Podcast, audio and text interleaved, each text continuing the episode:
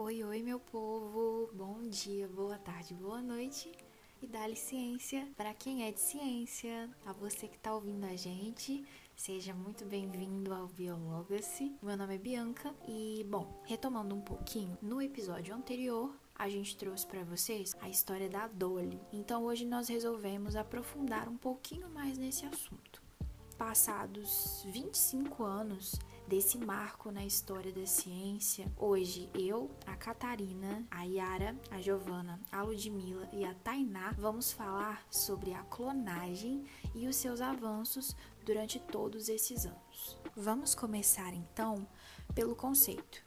A clonagem é um processo artificial de reprodução de cópias genéticas de seres vivos por meio de um filamento de DNA, produzindo assim cópias idênticas dele mesmo. Loucura, né? Ao invés de utilizar os gametas sexuais masculinos e feminino, como na reprodução sexuada, são usadas células somáticas.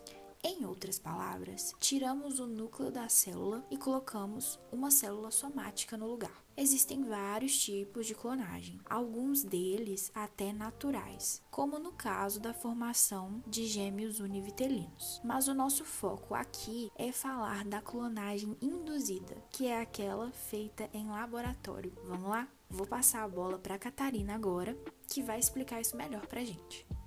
Basicamente, existem dois tipos de clonagem. A primeira é a clonagem reprodutiva, que produz organismos idênticos ao ser clonado. Essa técnica, que é chamada de transferência nuclear, consiste basicamente na retirada do núcleo de uma célula adulta e sua introdução em um óvulo sem núcleo ou seja, que teve seu material genético retirado. Em seguida, essa célula é transferida para o útero do organismo, que vai dar continuidade ao desenvolvimento do embrião. Esse foi o procedimento realizado na criação da ovelhinha Dolly. No ano de 1997, a equipe do Dr. Wilmot da Escócia publicou um trabalho descrevendo esse feito. A Dolly foi gerada a partir de uma célula mamária e não de uma célula embrionária, como de costume. Afundando um pouco a história, esse procedimento foi feito através de um processo chamado eletrofusão, unindo o núcleo de uma ovelha da raça Finn Dorset com o óvulo sem núcleo da ovelha da raça Scottish Blackface, dando início à divisão celular, ou seja, uma célula se dividiu em duas,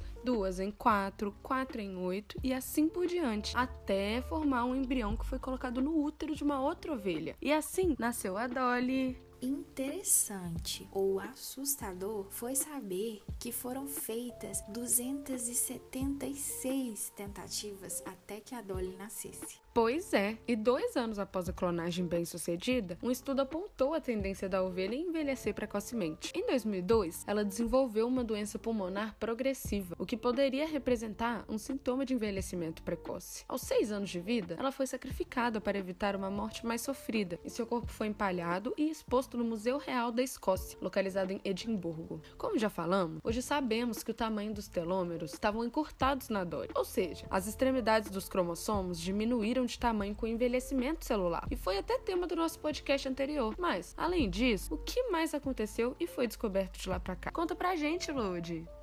Nestes 24 anos que se passaram depois da Dolly, outros animais foram clonados: ratos de laboratório, vacas, cabras, porcos, cavalos e até mesmo camelos. Daí vocês devem imaginar, por que não os humanos? Desde que essa possibilidade surgiu, ela passou a ser rodeada de polêmicas. O bafafá foi tão grande que chegou até na política. Tanto que o Bill Clinton, o presidente dos Estados Unidos na época, chegou a proibir usar fundos federais para a prática de clonagem humana. E no ano seguinte, o Conselho da Europa criou um protocolo para proibir a técnica em seres humanos. Além disso, a OMS, a Unesco e até o Vaticano se posicionaram contra. Acontece que mesmo com toda essa discussão em cima da clonagem, era inegável que ela tinha muito potencial para ajudar o ser humano, como é o caso da clonagem terapêutica. Basicamente, é um procedimento semelhante ao da clonagem reprodutiva. A diferença é que a célula não é introduzida em útero para se desenvolver, enquanto a clonagem reprodutiva tem como objetivo a criação de outro indivíduo igual ao doador. A clonagem terapêutica cria novos tecidos biológicos. Ela pode ser utilizada no tratamento de algumas doenças ou em transplantes. Com essa essa técnica, os problemas de rejeição são reduzidos, já que o material utilizado no tratamento é produzido a partir do organismo doente. Além disso, reduziria significativamente a fila de transplantes. No entanto, esses procedimentos ainda eram muito cheios de incógnitas. Então, os cientistas passaram a buscar uma forma mais simples de realizar esse processo, sem precisar recorrer à transferência nuclear.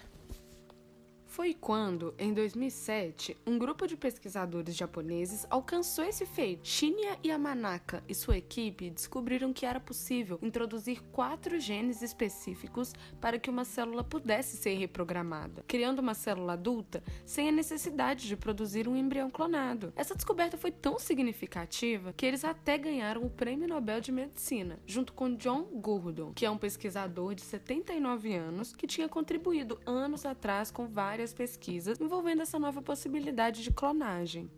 Pensem comigo, na natureza, todos os animais se desenvolvem a partir de ovos fertilizados, certo? Nos primeiros dias após a concepção, o embrião é composto por células maturas, que acabam virando vários tipos de células durante a formação e o amadurecimento do feto. Assim, cada grupo se especializa e adquire a capacidade de desempenhar uma função específica. Os 24 anos da ovelha Dolly marcam o início de um novo leque de oportunidades para a ciência. É esperado até que o DNA de uma pessoa possa ser preservado através do tempo e do espaço. E tem mais. Algumas pessoas até demonstram vontade de reproduzir um ente já falecido. Bizarro. Mas calma lá. A clonagem humana reproduz produtiva é proibida por lei em diversos países, inclusive no Brasil, com pena de reclusão de 2 a 5 anos e multa. Porém, segundo a mesma lei, ela é permitida para fins de pesquisa e terapia. A questão que envolve esse debate é até em que ponto essa prática deve ser proibida, já que ela tem grande potencial de desenvolvimento para o ser humano. Veja bem, nos últimos 30 anos, a contribuição e o avanço da ciência médica foram quase os mesmos dos últimos três séculos. O homem tem cada vez mais poder de transformar o próprio homem. E claro, estes novos poderes devem ser utilizados com responsabilidade. A forma da sociedade acompanhar esse processo é pela discussão ética e seguindo os princípios da bioética e da biossegurança. São muitas possibilidades e a ciência tem se desenvolvido cada vez mais. E coisas que antes a gente só via nos filmes de ficção estão ficando cada vez mais próximas da nossa realidade. E assim, nós vamos ter muitos e muitos temas para trazer aqui para vocês, né? Então, com isso, nós nos despedimos por aqui. Até o próximo episódio e o nosso mais sincero tchau!